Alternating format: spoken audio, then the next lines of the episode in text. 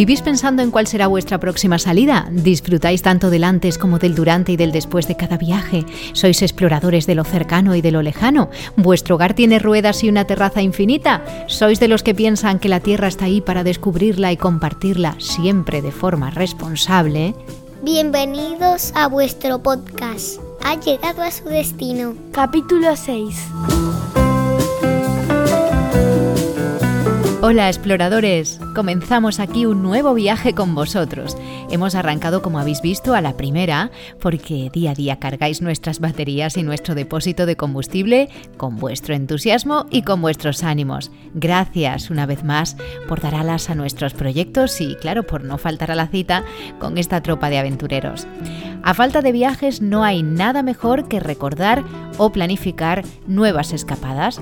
Nosotros hoy vamos a recordar y mucho, porque llevamos el garaje cargado de experiencias de las que hemos vivido y que queremos compartir con vosotros. Ya sabéis que para no perderos detalle, os animamos a que os suscribáis a nuestro canal en la plataforma donde nos estéis escuchando. Así podremos eh, guardaros el mejor asiento en cada uno de nuestros viajes. Veamos cuál será nuestra ruta de hoy. ¿Os parece? Os contaremos cómo nos apañamos para dormir en la autocaravana, cuántas camas tenemos, dónde duerme cada uno y repasaremos todas las distribuciones que hemos probado en el resto de autocaravanas que hemos alquilado. También hemos seleccionado algunos lugares especiales en los que hemos pernoctado, unos por buenos y otros por menos buenos. Y para terminar os contaremos un sitio casi perfecto en el que dormimos una noche en Francia, pero en el que vivimos uno de esos momentos de tierra trágame. Solo os dejamos una pista. Viñedo, bodega, garrafón. Ahí lo dejo.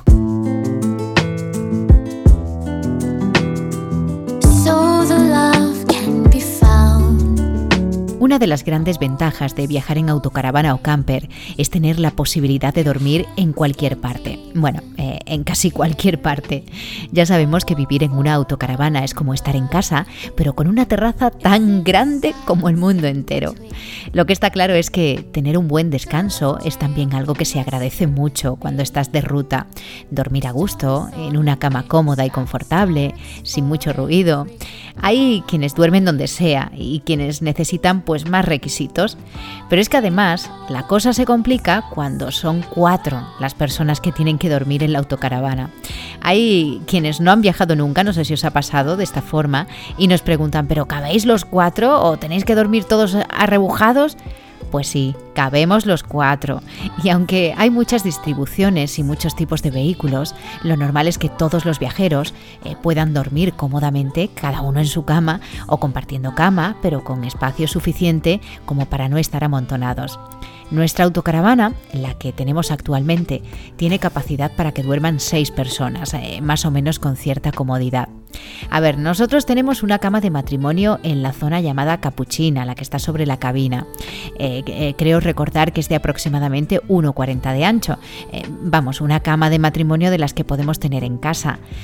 luego tenemos una cama pequeñita que tenemos siempre abierta, pero que en realidad es un saloncito paralelo al salón principal. Esa es quizás la más estrechita, como para un niño y sobre ella hay una litera abatible que podemos dejar abierta siempre o podemos recogerla cuando queramos para poder tener más amplitud. Eh, la camita de abajo es como de unos 60 centímetros de ancho y la de arriba tendrá pues alrededor de 80. Nosotros habitualmente la litera la llevamos cerrada y solo la abrimos para dormir. Eh, si os digo que es súper fácil de abrir y de, abrir y de cerrar, eh, que se hace en un solo movimiento y que no tienes ni que quitar ni poner colchón ni nada. Estas serían las camas que usamos habitualmente y el reparto imagino que lo tenéis claro. Mamá y papá en la capuchina, el explorador más pequeño en la cama de abajo y la exploradora mediana pues en la litera de arriba. Hasta ahí todo parece perfecto, ¿verdad? Pues lo que no sabéis es que el explorador pequeño es un gran usurpador de camas, dentro y fuera de la autocaravana. Vamos, que sabemos dónde se va a acostar, pero nunca sabemos dónde se va a levantar. Bueno, sí que lo sabemos, se suele levantar en la cama grande, enroscado a alguno de los exploradores jefes. Y es que no tiene remedio, de verdad. Él dice que, es sonámbulo y que se cambia de cama sin, sin querer pero jope, es que tiene un sonambulismo muy selectivo. La cuestión es que más de una vez nos ha tocado a los mayores dormir en los 60 centímetros de ancho de la cama de abajo. Y vale, para algún día suelto mm, va bien, pero como para pasar una temporadita mm, va a ser que no. Así que, si tenéis algún remedio para ese sonambulismo tan peculiar, somos todo oídos. Que sí, que soy sonámbulo de verdad. Bueno, pero lo cierto es que, como os decíamos, la autocaravana es para seis personas y nosotros, como sabéis, somos cuatro. Eh, y es que el salón principal también se hace cama. No es tan grande como la capuchina, tendrá eh, como 1,20 de ancho, eh, pero sí que da el apaño para pasar alguna noche en el caso de que tengamos invitados en nuestra casita rodante. todavía no la hemos probado, a ver si pronto podemos retomar nuestras escapadas y nos podemos llevar a alguien al menos de fin de semana. Esta sería la distribución que tiene nuestra autocaravana, pero como sabéis, nosotros hemos probado otras antes de comprar la nuestra. La primera que alquilamos, aunque era similar en cuanto al tamaño, la distribución de las camas era diferente.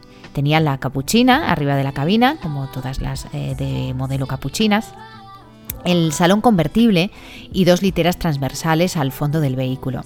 Esta nos pareció muy práctica para los niños. Eh, no tienes que hacer y deshacer camas y, cada uno tiene su espacio para tener sus cosas. Pero hay algo que, nos agobió bastante, igual es una tontería, ¿eh? pero para nuestro primer viaje en autocaravana eh, el tema de seguridad nos preocupaba. Y es que la cama de abajo, eh, como se puede convertir en garaje, si no la querías usar, eh, pues tenía una puerta, eh, vamos, tiene una puerta grande en la, en la pared, o sea, desde fuera. Eso suponía que si desde, desde fuera la forzaban, podían acceder directamente a dónde? Pues al sitio donde guardamos una de las cosas más preciadas que tenemos, que es a nuestro mini explorador.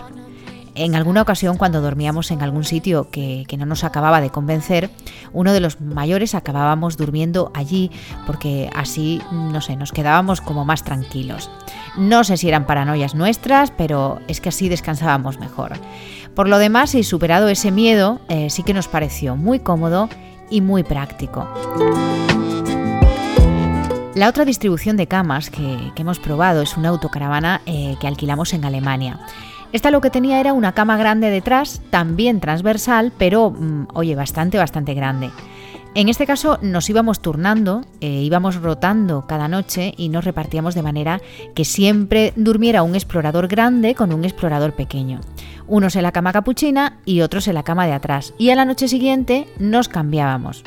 Esto, mm, no sé, ahora que lo pienso tampoco sé para qué hacíamos tanta rotación, la verdad. Pero bueno, era casi como el juego de las sillas, pero con camas. Esta distribución quizás no nos resultó tan cómoda, porque todos teníamos que compartir cama, ya que no había ninguna individual, pero sí que tenía un garaje tan grande que lo cierto es que, compensaba todo, la verdad. En cuanto a la logística de las camas, eh, a nosotros nos gusta usar sacos de dormir. Eh, ponemos una sábana bajera y cada uno utiliza su saco para dormir. Cuando, cuando hace mucho frío, pues sí que utilizamos un edredón además, un edredón nórdico encima. No sé si a vosotros eh, os resulta muy práctico lo del saco de dormir, pero para nosotros, pues sí, eso de, poder recoger las camas y, también para que los niños eh, no se destapen en mitad de la noche. no sé vosotros cómo lo hacéis y cuáles son vuestras preferencias para dormir. ya sabéis que nos encanta recibir vuestros comentarios y sugerencias, ¿vale? ahí lo dejamos.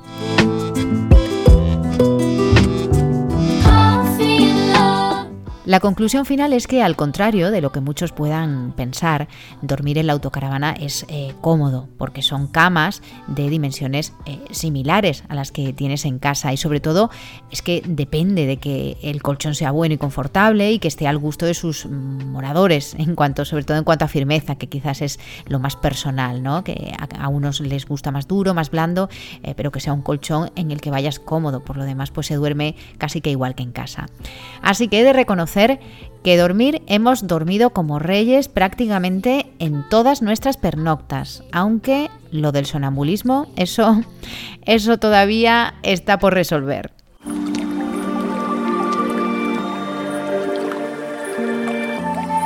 Escuchando el mar, bajo un cielo estrellado, en un bosque perdido, Cuando piensas en tu sitio para dormir con tu casa rodante, cada uno seguro que visualiza su lugar ideal. Luego a veces las cosas no son tan idílicas, claro. Pero bueno, cuando hemos estado pensando en cómo dormimos en nuestra autocaravana, se nos han venido a la cabeza algunos de los sitios en los que hemos pernoctado y hemos rescatado algunos de ellos porque nos traen recuerdos para bien eh, o para no tan bien. Se me viene a la cabeza una de, de, las noches que podíamos llamar triunfantes que tuvimos en Francia. Es uno de esos días en los que descubres que sin duda llevar la casa a cuestas merece la pena. No sé si conocéis o al menos habéis escuchado hablar de la cueva Padirac. Está en la zona del Perigord, en un sitio muy, muy, muy visitado. Haceos una idea de que por allí pasan en temporada alta más de 7.000 personas al día. ¿Y eso qué supone? Pues a ver, largas colas para comprar las entradas, largas colas de espera, largos momentos de ansiedad y de desesperación. Pues qué mejor manera de ahorrarnos todo eso si dormimos justo a la entrada, nos levantamos antes de que abran las taquillas o que entren en funcionamiento las máquinas expendedoras, somos los primeros en sacar la entrada y luego ya tranquilamente levantamos a los niños, desayunamos y lo preparamos todo para que a la hora estipulada para la que hemos sacado las entradas podamos acudir a la zona sin haber hecho nada de cola. Y así fue de esta manera como le cogimos el gusto a eso de dormir lo más cerca posible del sitio que queremos visitar al día siguiente. Aprovechamos para deciros que esta cueva es todo un espectáculo. Si queréis que os contemos más cositas sobre esta atracción turística, nos lo decís en los comentarios y, oye, preparamos algún especial con sitios interesantes eh, que visitar en Francia. A ver, otro sitio en el que aplicamos esa teoría de, llegar de noche para disfrutar de día es un castillo que hay en la provincia de Cádiz. Eh, más que un castillo es un pueblecito fortificado. Eh, es el castillo de Castellar. En este caso fue todo un reto subir de noche por una carretera mm, bastante estrecha de la que ya nos advertían en la aplicación Park for Night. Pero nosotros nos la jugamos y quisimos subir, eh, aunque ya se hubiera ido el sol hacía rato. Al final no fue para tanto y llegamos a una zona de aparcamiento donde había varias camper y un sitio que parecía buaf, justo reservado para nosotros.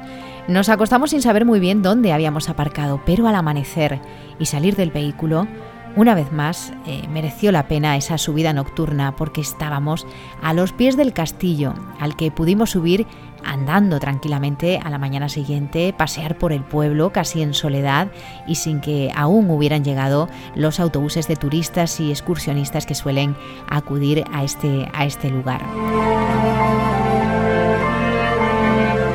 Otro de los sitios eh, eh, que todos tenemos idealizados para dormir es junto al mar.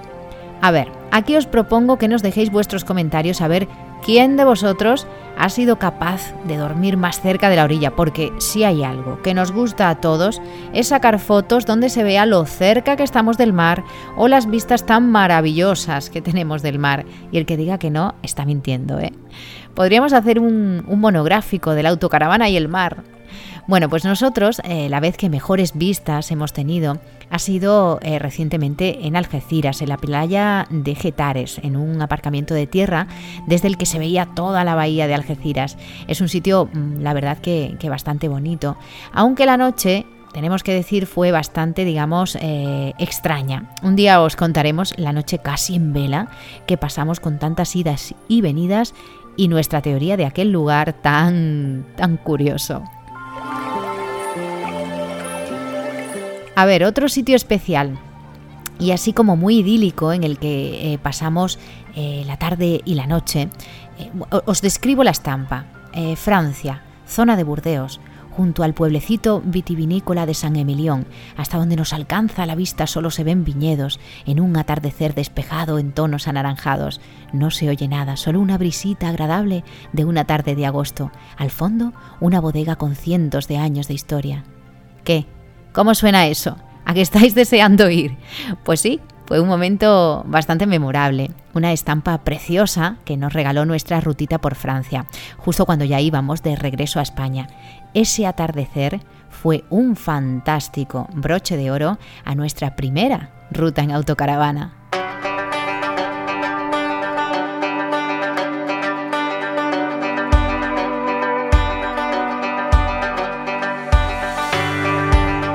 Ese viñedo, esa tarde y esa noche mágica también nos regaló una historia que nos hace reír a carcajadas todavía cada vez que la recordamos. El viñedo en el que dormimos es una finca privada en la que eh, permiten la pernocta de autocaravana sin ningún problema y en la que además te, animan a visitar las instalaciones donde se fabrica el vino por si, eh, no sé, te apetece comprar algo. Lo cierto es que no hay compromiso ninguno, pero claro, eh, ya que estás allí, no les vas a hacer el feo, ¿no?